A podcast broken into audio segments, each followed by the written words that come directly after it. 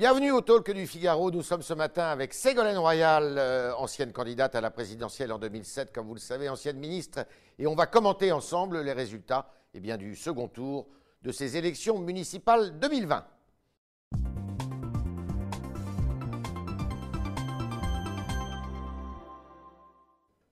Bonjour Ségolène Royal. Bonjour. Alors, euh, ce deuxième tour a réservé pas mal de surprises. Une des grandes surprises, peut-être n'en laisse pas une d'ailleurs, c'est le taux d'abstention absolument record qui a été enregistré hier de presque 60% dans euh, les 30% euh, des territoires qui votaient, puisque c'était le deuxième tour et les autres s'étaient déjà donné un maire à l'issue du, du, premier tour. Qu'est-ce que vous inspire ce taux d'abstention? Est-ce que ce taux d'abstention, c'est dû à la crise sanitaire ou est-ce que c'est plus profond que ça avec euh, vraiment une crise structurelle de confiance vis-à-vis du personnel politique? Oui, vous avez raison. Hein, Aujourd'hui, le principal parti des élections municipales, ce sont les, abstentionnistes. Et c'est inquiétant de deux façons. D'abord, le, le, principe même de l'abstention, c'est de la non-participation un scrutin qui d'habitude euh, connaît la plus forte participation parce que choisir son maire de proximité, euh, c'est très mobilisateur pour l'électorat. Donc, traditionnellement, dans l'histoire politique française, le taux de participation pour les élections municipales, c'est là où il est le, le plus élevé. La seconde chose, c'est que les premières analyses montrent que ce taux de participation est encore plus fort dans les quartiers populaires, c'est-à-dire parmi les populations précarisées, celles qui ont le plus souffert du confinement, celles qui vont le plus souffrir de la crise économique, celles dont les enfants ont le plus souffert de la déscolarisation. Et cette fracture euh, sociale est sans doute ce qu'il y a de, plus grave et, qui doit nous mobiliser. Alors bien sûr, oui. Euh, vous, parleriez d'une crise démocratique? La démocratie est en crise? Crise démocratique qui est liée à la crise sanitaire. Donc très profondément, cela prouve que la question de la crise sanitaire qui débouche sur une crise euh, démocratique amplifie cette crise démocratique parce que pour sortir de la crise sanitaire et pour sortir du, confinement, on a besoin de la participation des, des citoyens, de leur adhésion au nouveau modèle de développement et surtout de leur reprise de confiance dans le présent et dans le futur. Et aujourd'hui, beaucoup de citoyens sont fragilisés, euh, sortent du confinement, on n'en parle jamais d'ailleurs, sortent du confinement avec beaucoup de, problèmes, y compris des problèmes psychologiques, il y a des problèmes de violence, il y a des problèmes de solitude, il y a eu des décès qui ont profondément euh, marqué les familles. Et tout se passe comme si tous ces problèmes-là euh, n'étaient pas vus, au fond, étaient occultés euh, par un scrutin qui euh, réserve par ailleurs d'autres surprises. Mais gardons ça à l'esprit parce qu'aujourd'hui, l'urgence politique, c'est de répondre à ce problème sanitaire et à ce problème de précarisation de toute une partie de la société française.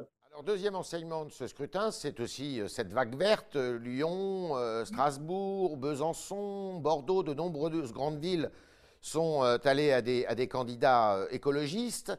Est-ce que vous diriez que c'est un succès de Europe Écologie des Verts ou est-ce que c'est parce que l'écologie commence à s'infuser, à se, à se répandre dans, la, dans les esprits, dans la conscience collective, dans la population? Il y a deux succès, je pense, dans ce résultat. D'abord, le succès de l'union de la gauche, euh, au sens large, c'est-à-dire l'union de la gauche et des écologistes, parce que chaque fois que la gauche et les écologistes sont unis, ils gagnent euh, les échéances électorales, et chaque fois qu'ils sont désunis, la victoire n'est pas au rendez-vous. Donc ça, c'est le, premier enseignement. Le second, c'est en effet l'approfondissement et, et la victoire de, des idées écologistes. Pourquoi? D'abord parce que le confinement euh, a prouvé que euh, la question de la protection de la planète était une question majeure. Il y a un lien entre les crises sanitaires, je l'ai dit souvent, et la destruction de, de, la planète. Et donc, la nécessité de réinventer un autre modèle de développement, là, ça, c'est la première chose. Et d'autre part, dans le confinement, les Français ont beaucoup souffert, notamment en milieu urbain, du manque de contact avec la nature.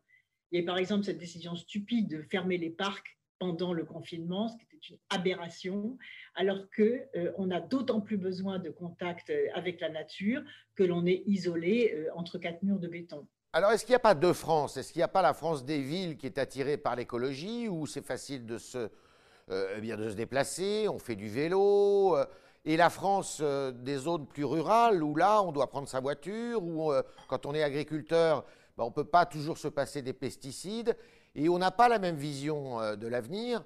Est-ce qu'il n'y a pas cette France qui est un peu en décalage? Tout à fait. D'ailleurs, on parle de la France périphérique, de l'archipel français également.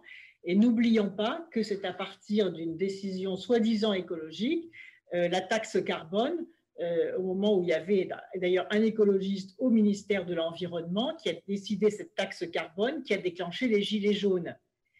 Donc vous voyez que euh, le paradoxe d'un certain nombre de choses, c'est-à-dire que euh, lorsque l'on a renforcé le, ou diminué le reste à vivre des hommes et des femmes avec des petits revenus, des petites retraites, qui devaient subir en plus une leçon de morale sur l'écologie et un impôt lié à ça, alors que dans le même temps, le gouvernement supprimait l'impôt sur les fortunes financières.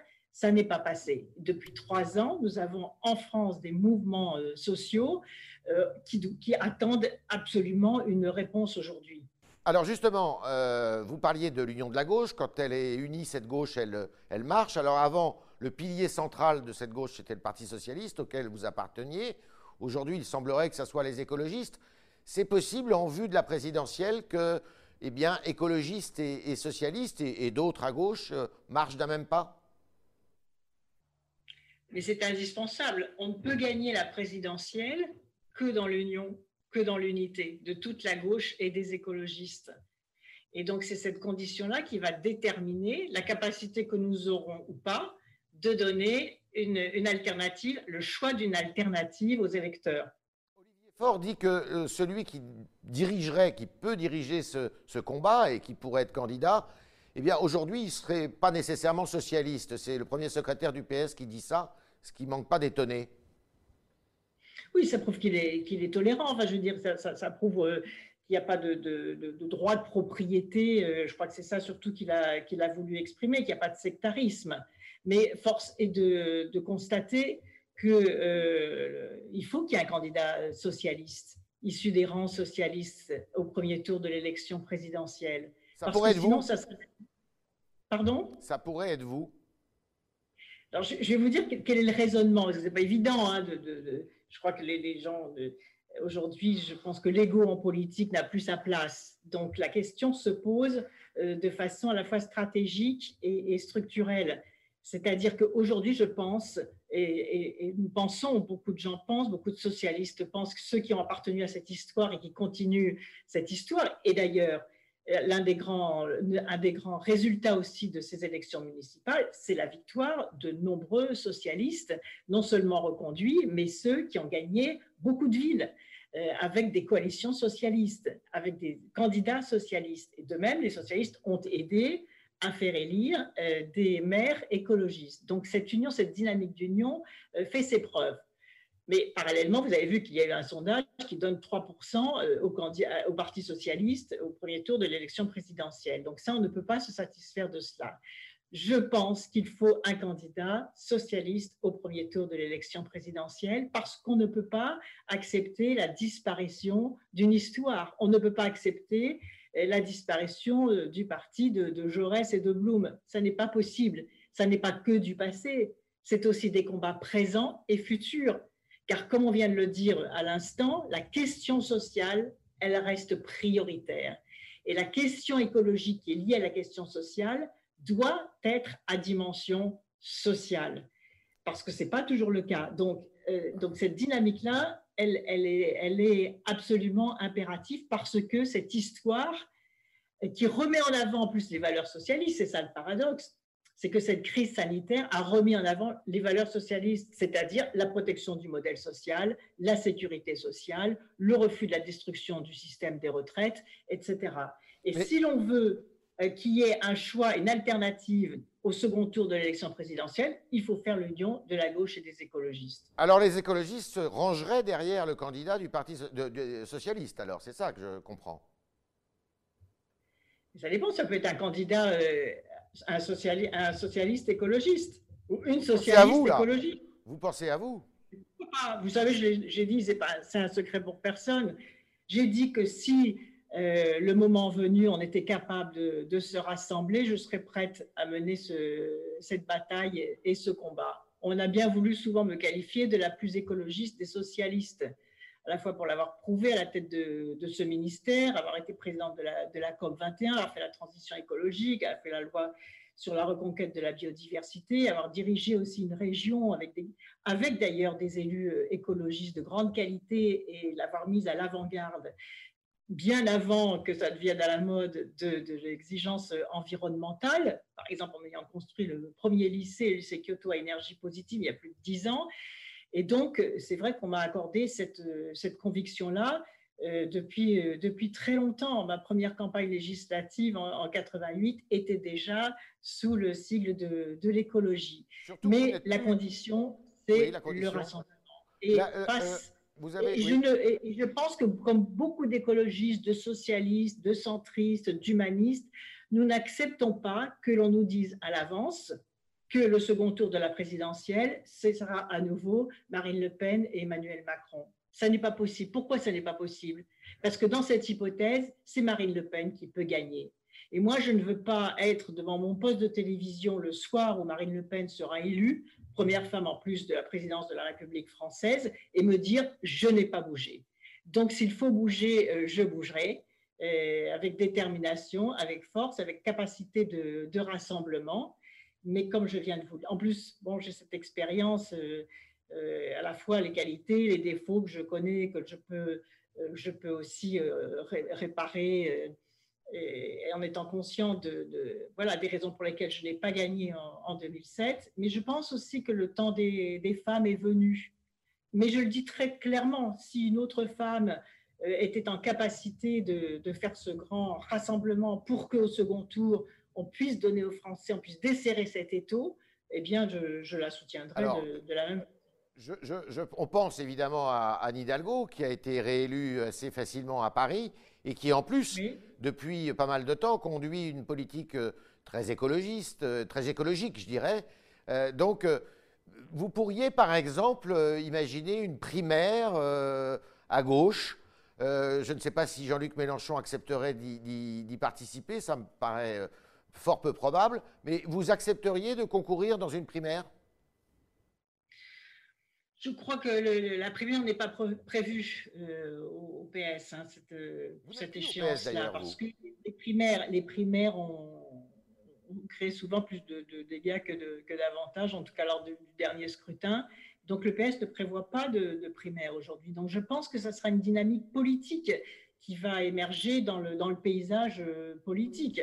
Maintenant, Anne Hidalgo a dit qu'elle ne serait pas candidate à la présidentielle.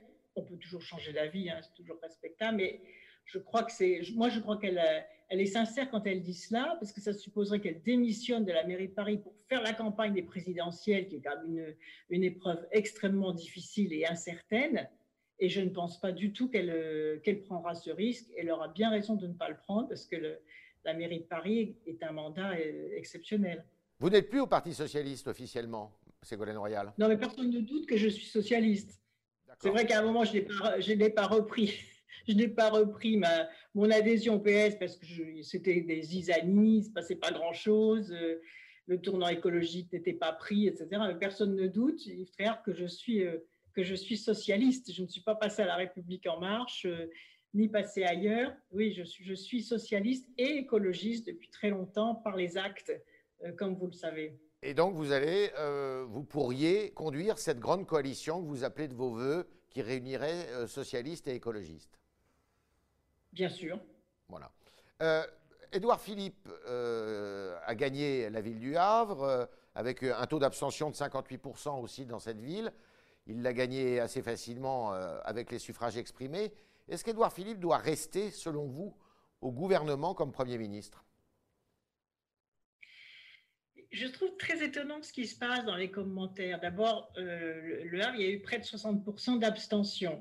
Donc, quand euh, on dit Édouard Philippe a été élu avec 58% des suffrages, non, 58% des suffrages exprimés, ce qui est assez faible hein, pour un Premier ministre. La seconde chose, c'est que le Premier ministre, il est là euh, depuis trois ans. Donc tout ce qui se passe dans le pays et qui a été lourdement sanctionné lors de ces élections municipales le concerne euh, également. Il n'est pas hors sol, le Premier ministre.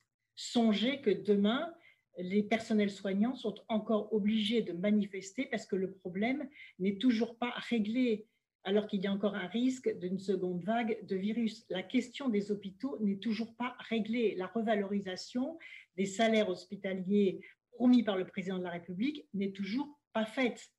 Et on apprend qu'il va y avoir encore une réforme des retraites, c'est-à-dire qu'on va relancer dans la rue des manifestations, des protestations, parce que le gouvernement est tellement obstiné, pour ne pas dire borné, qu'il ne veut pas renoncer à sa réforme des retraites qui a déjà fait tellement de dégâts. Voici trois ans que nous sommes dans le chaos indescriptible, que les pays du monde entier regardent avec stupeur ce qui se passe en France. Et on aurait un Premier ministre blanchi, si j'ose dire, uniquement parce qu'il a été euh, réélu euh, au Havre. Mais non, je crois que ce qui est important, c'est que si le Premier ministre est conduit, c'est que la politique change. La politique peut-elle changer avec ce Premier ministre qui est obstinément arc-bouté, d'abord contre les mesures écologiques, parce qu'il y a eu beaucoup de recul dans le domaine de la protection environnementale, la relance des pesticides, avec l'interdiction du glyphosate qui a été levée, on apprend d'ailleurs que l'engagement pris par le Premier ministre de supprimer le glyphosate en trois ans ne sera pas tenu. Il y a eu la suppression du crédit d'impôt de transition énergétique que j'avais mis en place avec beaucoup de difficultés contre le ministre de l'économie et des finances. Il y a eu la suppression des territoires à énergie positive. Il y a eu des aides massives euh, au secteur aéronautique et au secteur automobile sans contrepartie. Il faut aider, il faut aider les salariés de ces secteurs. mais changer de Premier ministre écologiques très importantes qui n'ont pas été tenues. Et là, la question de, l'hôpital public n'est toujours pas réglée. Donc, ce qui est important, c'est pas de savoir qui va être à Matignon, c'est de savoir celui qui sera à Matignon, qu'est-ce qu'il va faire pour régler les problèmes qui ont été créés par ce même gouvernement depuis trois ans pour que l'apaisement revienne, pour le calme, que le calme revienne. Donc, Comme je l'ai dit. changer de Premier ministre, Ségolène Royal. Pardon? Il faut changer de Premier ministre, donc il faut changer de politique. D'accord. Euh, il, il, faut, il faut changer de politique. Avant de passer la parole euh, aux auditeurs et aux téléspectateurs, aux internautes, euh, il y a la Convention citoyenne qui avait été lancée par le président de la République qui a rendu ses conclusions. Et vous vous, êtes, vous vous êtes exprimé il n'y a pas très longtemps pour dire que vous étiez plutôt hostile à un référendum sur une de ces propositions. Vous maintenez? Le référendum n'aurait aucun sens. On va perdre du temps, on va perdre de l'argent, ça coûte cher un référendum. On va mettre ça dans la transition écologique euh, et aider les, projets. On sait ce qu'il faut faire. Il y a eu l'accord de Paris sur le climat en décembre 2015, des actions ont déjà été mises en place, il y a eu plusieurs lois à voter. On sait ce qu'il faut faire pour, améliorer, pour lutter contre la pollution de l'air et pour euh, diminuer les consommations énergétiques. Je ne vais pas y revenir, hein. c'est lancer le, le, plan d'isolation euh, des, bâtiments, c'est pousser en avant les énergies renouvelables, c'est développer les transports propres, notamment la voiture électrique, c'est donc déployer partout sur le territoire des bornes de recharge rapide des véhicules électriques, etc. On sait ce qu'il faut, faire. Donc se payer de mots en ajoutant un mot dans la Constitution, d'abord le référendum, il vient d'avoir lieu, il a lieu hier. Le président de la République, il a sa réponse. Il y a une sanction sévère des candidats La République en marche, une sanction même très sévère. Donc le référendum, il l'a. Ce n'est pas la peine qu'il reprenne un risque. Ce dont on a besoin, c'est d'actions rapides. On, sait lesquelles pour que les secteurs économiques qui travaillent sur la transition énergétique et notamment tout le secteur du, du bâtiment aient les moyens de lancer des chantiers. Et là, l'État peut être stratège, il peut être à l'offensive en partenariat avec les collectivités territoriales pour lancer rapidement les chantiers de la transition énergétique et écologique. On est avec Ségolène Royal au Talk du Figaro euh, qui nous dit qu'elle est tout à fait candidate à réunir eh bien, euh, socialistes et écologistes en vue de l'élection présidentielle de 2022. Et maintenant, vos questions, chers internautes, qui sont posées ce matin par Léa Fournier.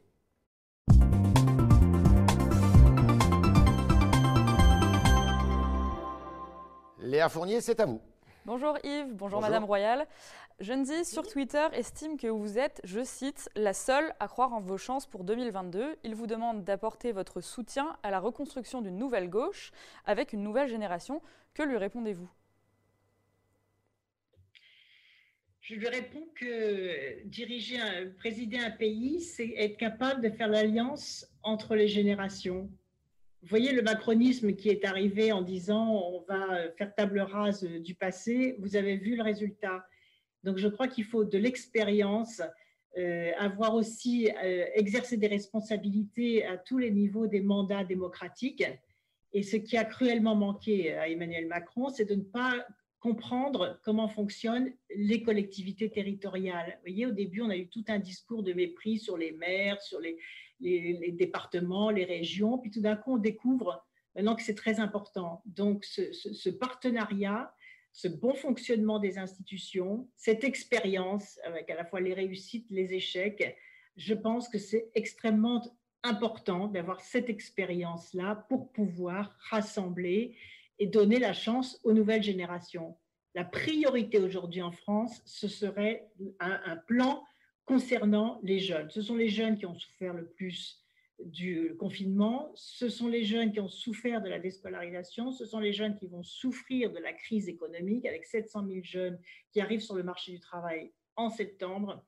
Et précisément, je, je crois que c'est avec cette expérience-là que l'on peut comprendre que la priorité doit aller aux nouvelles générations.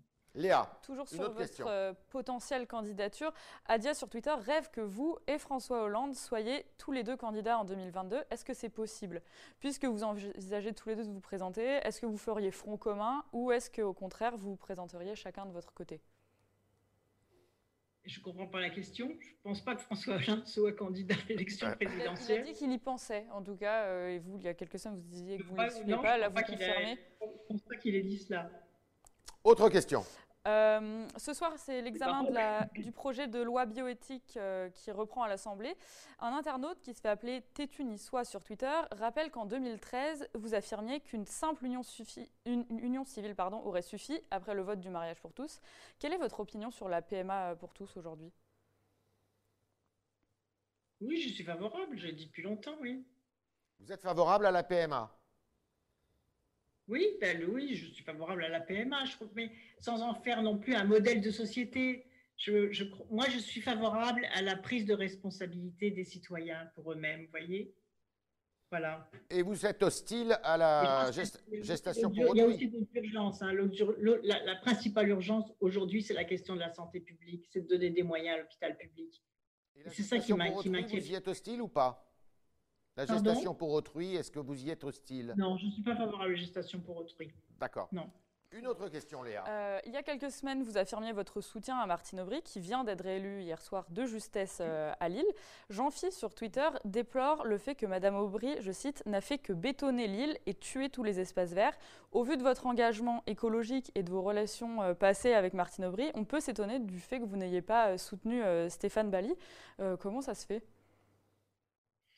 Parce que je pense que Martine Aubry est une femme politique de, premier plan qui a énormément donné à sa ville, énormément donné à sa ville, euh, et qui euh, intègre les priorités environnementales euh, également. Donc, ce que vous venez de dire est très caricatural par rapport à ce qu'elle a fait. Et d'ailleurs, comme elle l'a dit hier soir après son, élection, elle a entendu aussi le, message de cette transition énergétique et écologique.